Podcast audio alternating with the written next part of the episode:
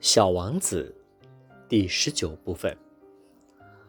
国王说道：“如果我命令一个将军像一只蝴蝶那样从这朵花儿飞到那朵花儿，或者命令他写作一个悲剧剧本，或者变一只海鸟，而如果这位将军接到命令不执行的话，那么是他不对，还是我不对呢？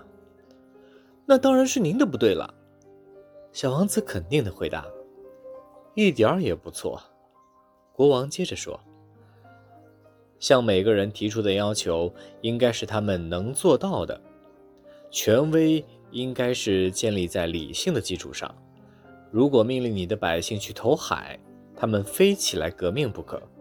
我的命令是合理的，所以我有权要别人服从。那么，我提出的日落呢？”小王子一旦提出一个问题，他是不会忘记这个问题的。日落嘛，你会看到的。我一定要太阳落山，不过按照我的统治科学，我得等到条件成熟的时候。小王子问道：“这要等到什么时候呢？”国王在回答之前，首先翻阅了一本厚厚的日历。嘴里慢慢说道：“嗯，日落大约，大约在今晚的七点四十分的时候，你将看到我的命令一定会被服从的。”小王子又打起哈欠来了，他遗憾没有看到日落，他有点厌烦了。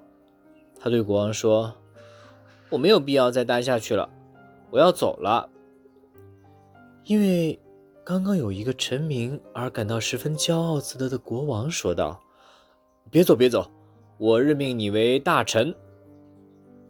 什么大臣？嗯，司法大臣。可是这儿没有一个要审判的人呀。很难说。”国王说道：“我很老了，我这个地方又小，没有放銮驾的地方。”另外啊，一走路我就累，因此我还没有巡视过我的王国呢。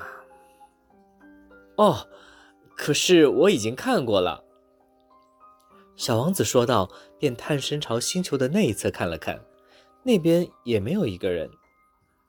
那么你就审判你自己呀。”国王回答他说，“这可是最难的了。”审判自己比审判别人要难得多啊！你要是能审判好自己，你就是一个真正有才智的人。我吗？随便在什么地方，我都可以审判我自己啊！我没有必要留在这里，